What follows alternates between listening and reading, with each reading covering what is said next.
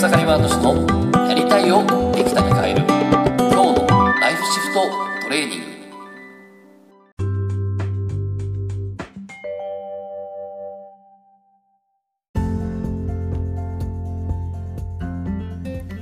おかげさまで、エクサガイマートシです。今日はですね、人のために動いて疲れてしまっているあなたへっていう話をしたいなと思います。で、こう、ね、人は生きてて、で、ほんと様々な人と関わると思うんですけども、なんかこう人助けだったりとか、人をサポートするとか、人のために動くってことがね、あったりすると思うんですけど、で、それにね、喜びを感じる一方で疲れを感じてしまうってね、えーもしかしたらそういうことあある人いるんじゃないかなと思うんですね。で、昨日はですね、その、ちょっとクライアントさんとですね、セッションをしてたんですけども、で、まさにその方がですね、こう、人にね、お願い事をされると、必ず、はいと言ってですね、失礼しました。で、えっ、と、それに答えて、で、何でもやってしまうっていうね、え人なんですね。で、それはそれでね、あの、なんでしょう、こう、まあそこにちゃんとね、自分自身の目的があってやっていくのはすごくいいと思うんですけど、でもその方はですね、昨日は、話をしてると、まあすごくそれで やってしまうんだけども、やっぱこう疲れると。うん。で、ここすごいもったいないですよね。いや、すごく人の力になるってことは、ね、僕ら生きてる上で、えーね、すごく素敵なことだと思うんですけど、それで疲れてしまってると。で、えーそこは、じゃあ、なんで人の助けになる？人の助けに、多分、その人にとっては人の助けにならなければならないっていうね。人の助けになるってことはすごくいいと思うんですよ。で、まあ、人の助けになることによって私はこういう目的を出すからっていうね、そういう理由があれば全然いいと思うんですけど、でも彼女の中では見てる、見てると、人の助けにならなければならないっていうね、人はサポートしなければならないっていうね、えそんな背景や前提で動いてるから、だから、こう人にお願い事されてもノーと言えない。はいしか言えない。で、これ何の前提があるのかなっていうのがあったんですね。で、えーそこをちょっと探っていったわけですね。何の前提があって、その人の助けになんなきゃいけないと思ってんのと。そうするとですね、まあいろいろ出てきたんですけど、はしょると、人は動かないといけないっていうね。そんなことが出てきたんですね。人は動かないといけないんだと。で、ここですね。で、じゃあなんで動かない、この動かないといけないっていう前提っていうのは、なんでそう思ってるのってとこなんですね。で、そこでこう動かない。じゃあ動かないと何が起こるのって言ったら、うん、体も退化して、こう退化すると。そういう思い込みがあったんですね。で、もうじゃあこれ退化って悪いことなのってことなんですね。で、まあ、ここも深掘っていったら面白いんですよ。面白い。まあ、死生観みたいなところになってくると思うけど、人もじゃあその上に動かない。ね、この動かないってことは、この動かないってことはすごく、ね、動かないことは悪いことだって言ってるけど、動かないっていうのは、こう、人間にとって何のために必要だと思うと。で、ここやってったんですね。そしたら、まず睡眠。動かないって、このまず睡眠が必要だってことを言い言い出したわけですね。この睡眠が必要だと。ね、人は睡眠が必要で、この動かないってことは睡眠なんだと。で、あとは、こう考える時間を持つと。こう家を顧みるっていうね。で、こう自分のことしか考えないで、ないんじゃなくて、家家をしっかり考えるってことをするってことは、えー動かないってことで大事だと。あとは、こう、循環する？流れを良くするために、そう動きすぎると、動きすぎると、こう、彼女の中ではその動きすぎると負荷がかかって、そこに流れが良くなくなってくる。まあ、いわゆる、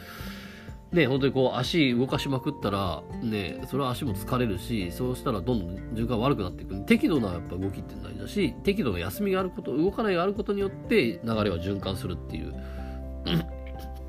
そんなことを彼女は言ってたんですね。そうした時に、実は動かないって大事だと。人は適度なゆとりが必要なんだっていうことに気づいて、はーっとなってたわけですね。で、じゃあそもそもなんで動かない、ね、この動かないにこんだけね、動いてはいけないってことを思ってるのかと。っていうところなんですね。もっと言うとどう、どうしてこの人を助けになんなきゃいけないと思ってるかって言ったら、まさにですね、そのお母さんと全く同じことやってたってことに気づいたわけですね。その、その方のお母さんは 同じようにずっと、えー、こう人の助けになっていくと。で、もうお父さんもそうだったんですけど、まあ、いわゆる家族がとにかく人の助けになると、なんか困ってる人がいたら連帯保証になったりとかですね、えー、何でも助けてきたっていう、そういうお父さんとお母さん見てて、で、えー、それを、小さい子ながらですね、いや、なんかすごいいつも人のために動いていて、ちょっと素晴らしいなと思ったらしいんですね。一つ憧れがあったんですよ。で、この人その助けになっていくってことは、まあ本当素晴らしいことなんで、いいかなと思うんですけど、ただ一方で、辛そうだと、記憶があったんですね。特に母親に対して、何でもはいはい言って、えー、辛そうだなって、うん。そういうね、えー、ことをずっと思ってたらしいんですね。で、こう、そのお母さんも、ね、私は我慢の人生だったっていうふうに言ってたらしいんですね。晩年。で、そうした時に、この、我慢は悪いことっていうね、ね、この我慢は悪いことっていうね、それが多分ね、彼女の中に、こう、植え付けられたというか、うん、そういうことが起こったと思うんですよね。で、我慢、彼女の中で我慢っていうのは、その、やっぱり自分がやりたいこと、動く、動くことっていうのを動け、動けるうちに動いていくっていうね。でここら辺で、おそらく、その、動かないといけないみたいな。で、もっと言うと、母親の、とかお父さんの姿を見て、人を助けなければならないっていうね。これが出てきたっていう。で、まあ、こういう意味でも、その言ってしまえば、その、おぎゃーと生まれて、まあ、僕よく言いますけど、おぎゃーと生まれて、いきなり人、人の助けにならなければならない。動かないといけないみたいなことを思思わないわけですよね。そんな赤ちゃんいないですよね。どっかでそういった思い込みや信じ込みが生まれてる、作ってると。そうした時に、えっと、本当にそこは、そうなのかなと。ね、その人の助けになるってことはどういうことなのかなと。もっと言うと、動かない。何のためにそれは動かないが必要なのかな、人にとってと。何のために我慢が必要なのかなと。まあ、この辺は結構徹底的にやりまして、まあ、それでは結局ね、えっ、ー、と、彼女の中で、あの 我慢は悪いってなってたんだけど、そうじゃなくて、えー、この、結局は、その、自分自身は、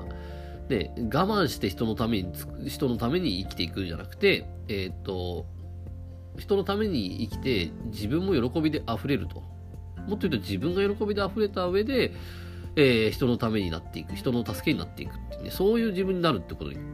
気づいたわけですね。これが本当の自分なわけです。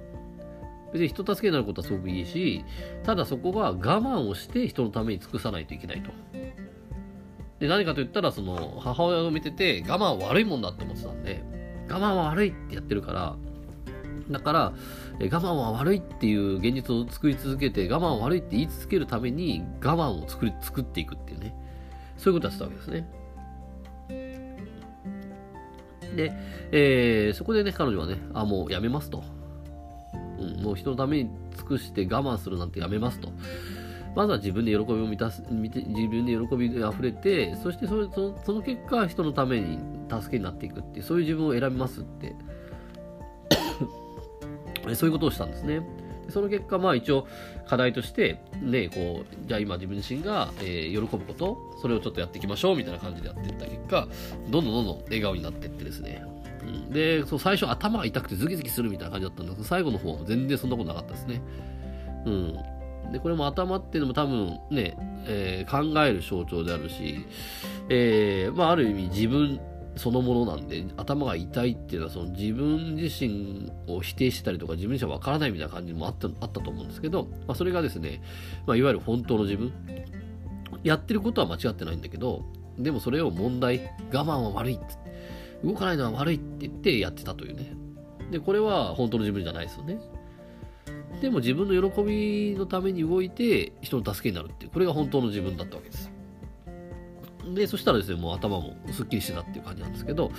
まあ、こんな感じですね、その、ね、人の助けになるところすごくいいところなんですけど、でも、えっと、それを、ね、何々が悪いからとか、何々しなきゃいけないからっていうふうに、それでやると、もう、やればやるほど、ね、疲れるし、苦労すると思うんで、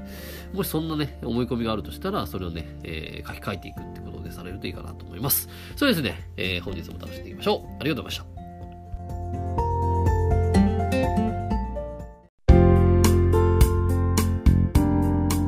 本日の番組はいかがでしたか？番組ではご意見ご感想をお待ちしておりますウェブ検索でひらがなで草刈正俊スペース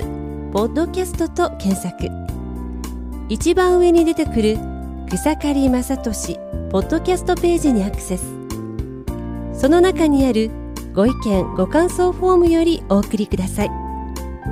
それでは次回もどうぞお楽しみに。ありがとうございました。